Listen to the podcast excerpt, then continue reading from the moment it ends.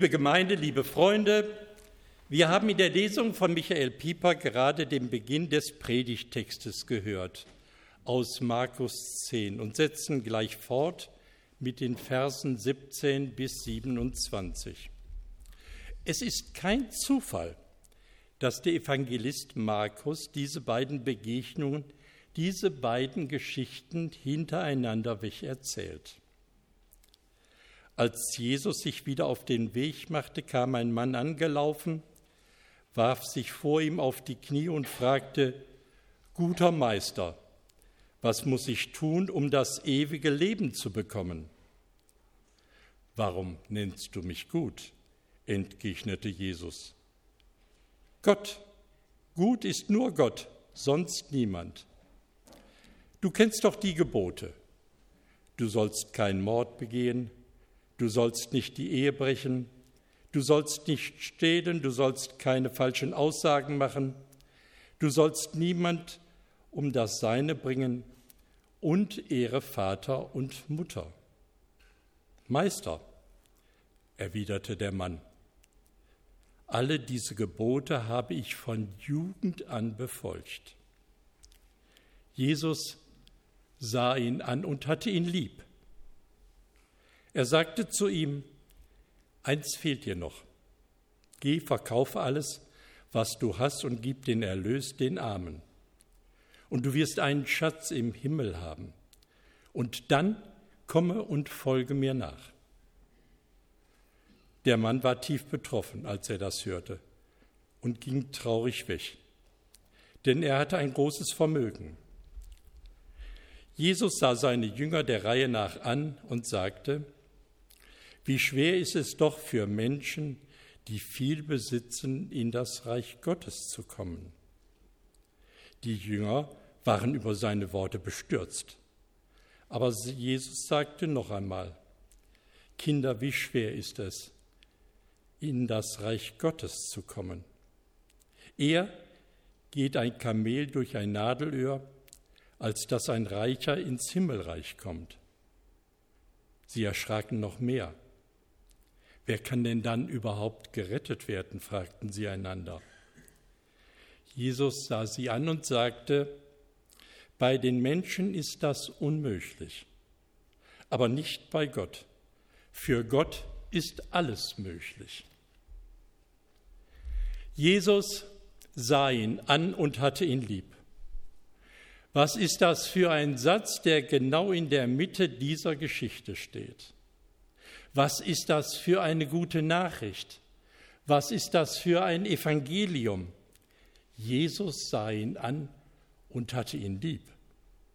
Jemanden ansehen, ihn würdigen, mit Ansehen ausstatten, mit Ansehen wertschätzen, ihm Ansehen schenken im Segen am Schluss unseres Gottesdienstes heißt es, der Herr lasse sein Angesicht leuchten über dir und sei dir gnädig.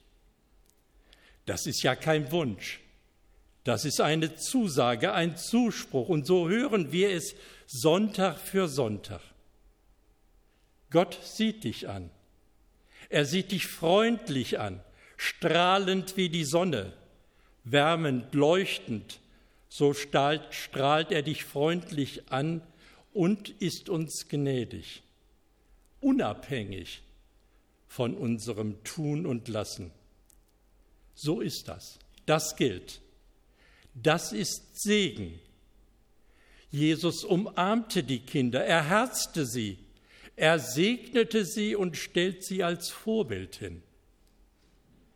Wer das Reich Gottes, also Gottes Herrschaftsbereich, seine liebenden Zuwendungen nicht empfängt wie ein Kind, der wird nicht an den Segnungen Gottes teilhaben.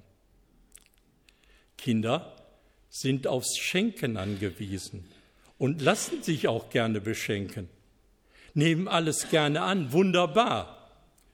So segnet Gott die Kinder und schenkt ihnen die Zuwendung Gottes so segnet Jesus diesen Mann und schenkt ihm die Zuwendung Gottes.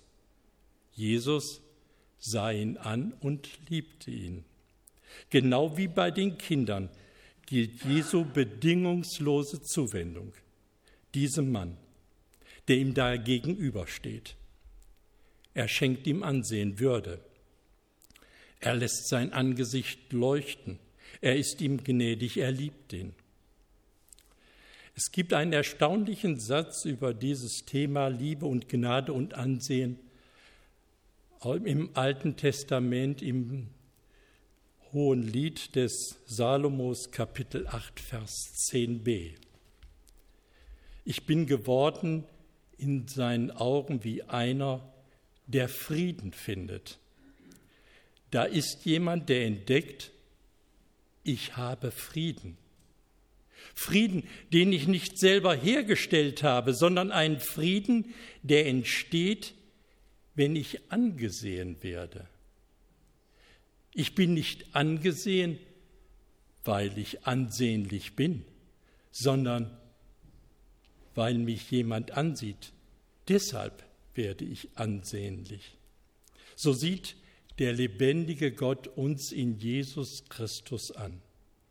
So bekommen wir am Ende eines jeden Gottesdienstes zugesagt, Gott lässt sein Angesicht leuchten über dir und ist dir gnädig. Gott sieht dich an mit dem Blick seiner Güte. In Gottes Augen bin ich angesehen, so dass ich Frieden finde, mit Glück beschenkt bin und aus der Gnade leben kann. Jesus sieht noch etwas anderes in dem jungen Mann. Und er sieht etwas in euch, in mir, was wir selber nicht sehen. Etwas, was uns von außen zugeeignet werden muss.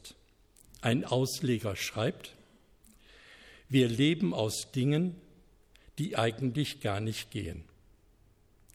Wir leben aus dem Unmöglichen, denn wir leben aus dem Wunder. Denn wir können es nicht machen, wir können es nicht verdienen und wir haben es auch gar nicht verdient.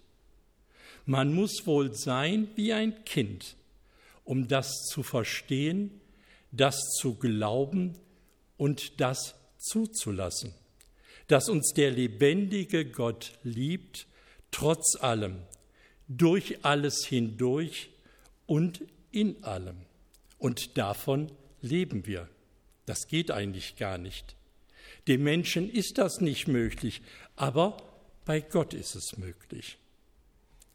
Wir alle miteinander kennen Situationen, wo wir manchmal sagen, ich weiß gar nicht, was der oder die an dem findet. Ein Beispiel.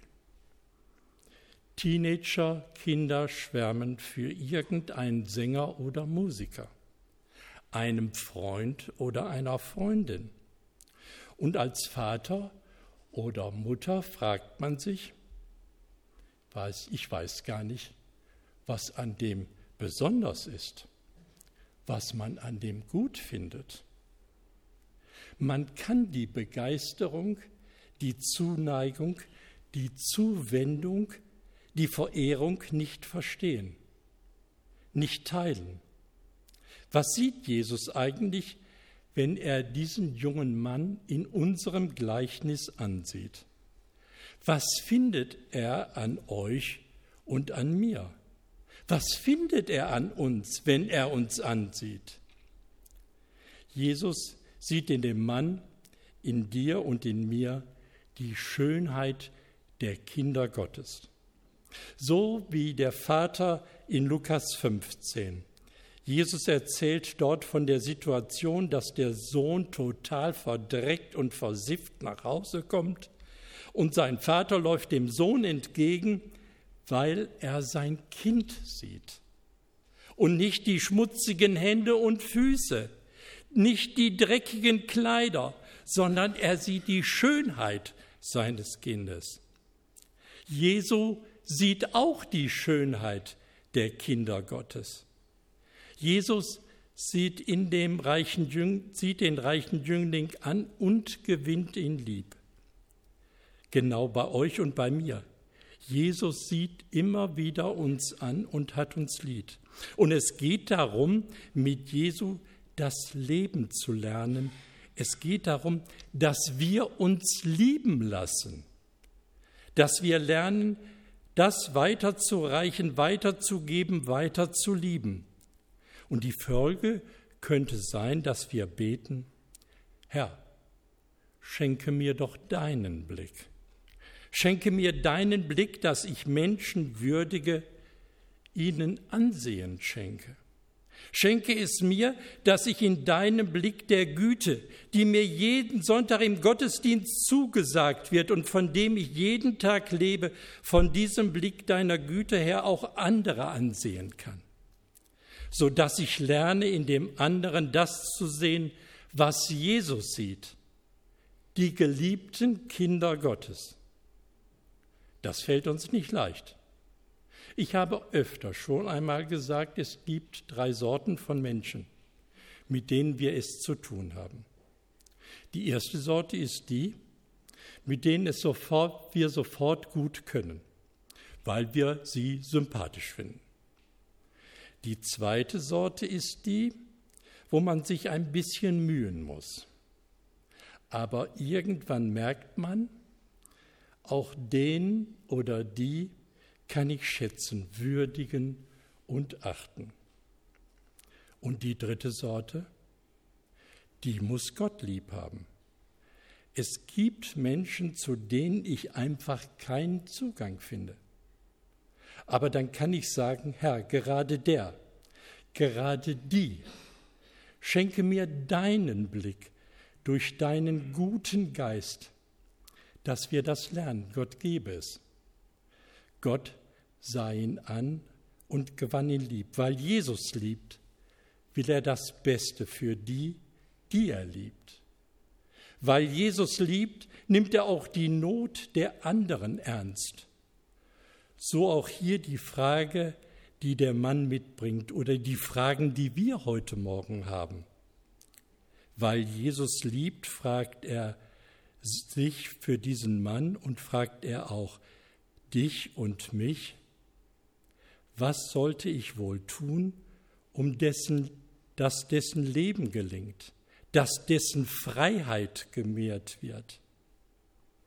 Das fragt sich Jesus, wenn er uns ansieht. Was dient hier dem Leben? Was mehrt hier der Freiheit? Weil er uns schätzt, weil er uns wertachtet, weil er uns liebt, denn das will Jesus für die, die er schätzt. Er will Leben und Freiheit, weil Freiheit auch immer die Folge davon ist, dass wir angesehen und wertgeschätzte Menschen sind. Deshalb, weil Jesus diesen Mann liebt und weil er ihn schätzt und weil er ihm das Leben gönnt, sagt er, geh, verkaufe alles, was du hast, gib es den Armen und folge mir nach. Was ist das für eine Antwort? Ist das eine Antwort der Liebe, der Zuneigung oder der Wertschätzung?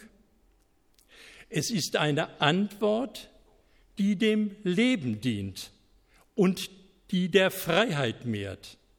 Fulbert Stefinski schreibt, nichts kann das Leben retten, Nichts kann uns die Schönheit und das Reichtum geben, den wir brauchen, außer dem Blick der Liebe und der Güte Gottes.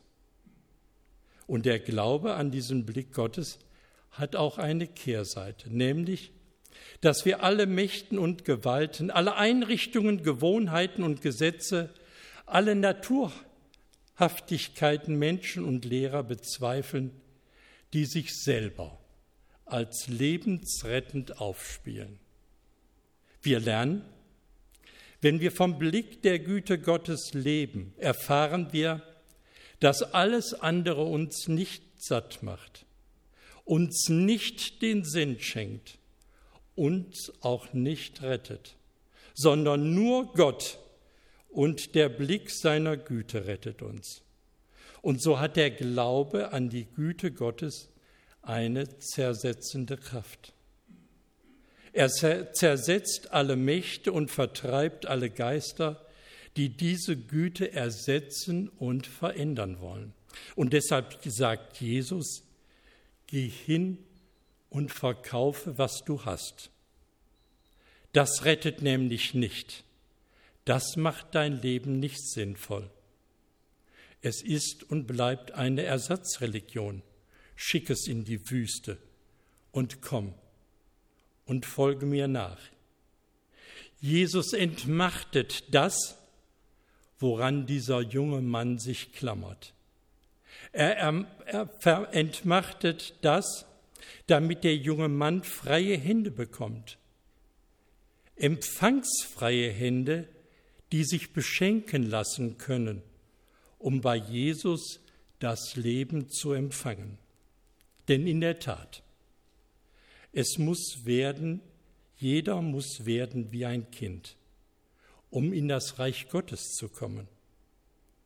Man muss es sich schenken lassen, mit leeren Händen, empfangsbereit, so etwa wie ein Kind, das den Bagger loslässt oder das Sandförmchen oder was auch immer und aus dem Sandkasten rennt, um Vater und Mutter entgegenzulaufen und um das Eis zu empfangen, was sie gerade mitgebracht haben. Loslassen, um zu empfangen.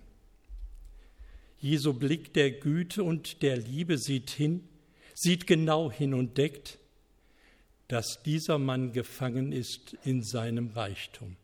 Darum Verkaufe alles, was du hast und folge mir nach, damit du frei werden und leben kannst. Es ist ganz interessant, da, wo Menschen Jesus begegnen und diesen Blick der Güte spüren und entdecken, da merken sie auch auf einmal, wie arm sie eigentlich sind. Und dass sie mit irgendeiner Last herumschleppen und dass sie deshalb überhaupt nicht vorwärts kommen.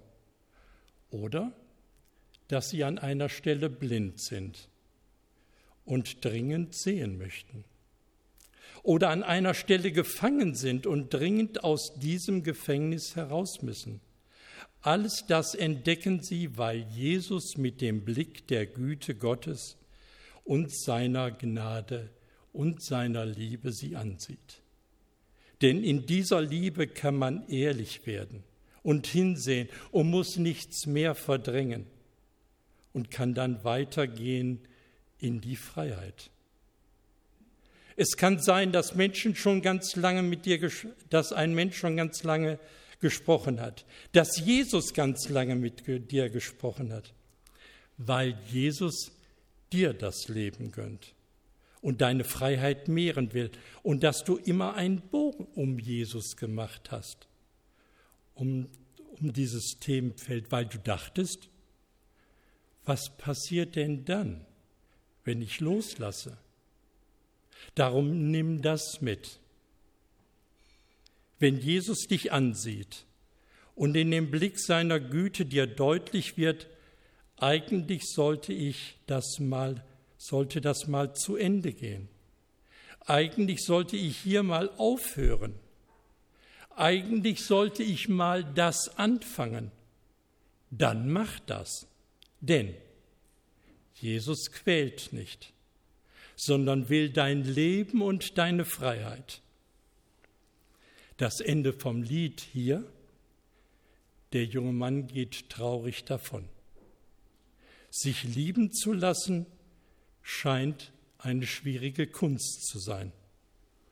Der Mann hatte gerne noch einen elften und zwölftes Gebot angenommen, um dann auch noch das zu tun. Denn die anderen zehn hat er ja schon ganz locker geschafft.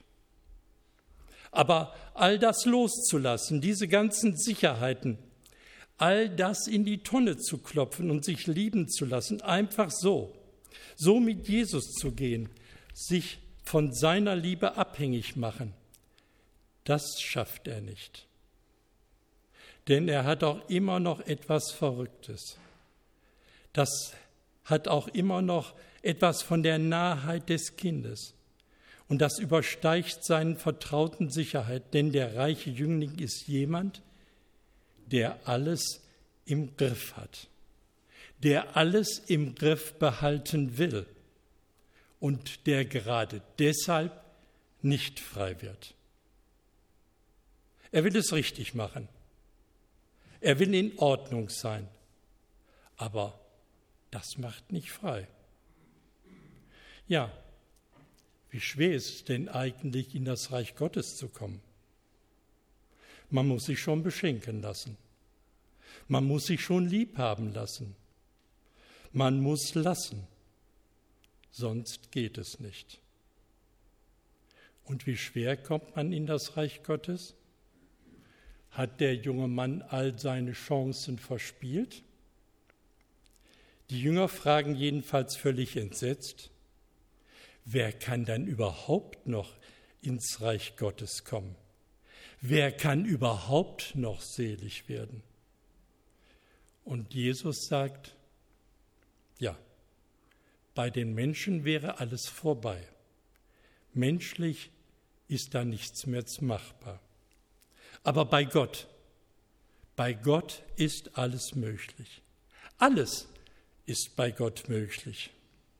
Denn nicht die Sünde, nicht die vertane Liebe, nicht unsere Versäumnisse, nicht das, was wir in den Sand gesetzt haben, sondern Gottes Liebe und der Blick seiner Güte haben das letzte Wort. Genauso wie der Segen das letzte Wort im Gottesdienst hat. Gott wendet sein Angesicht dem Blick seiner Güte dir zu und ist dir gnädig. Nein, Gott wendet sein Angesicht den Blick seiner Güte zu und ist uns gnädig. Amen.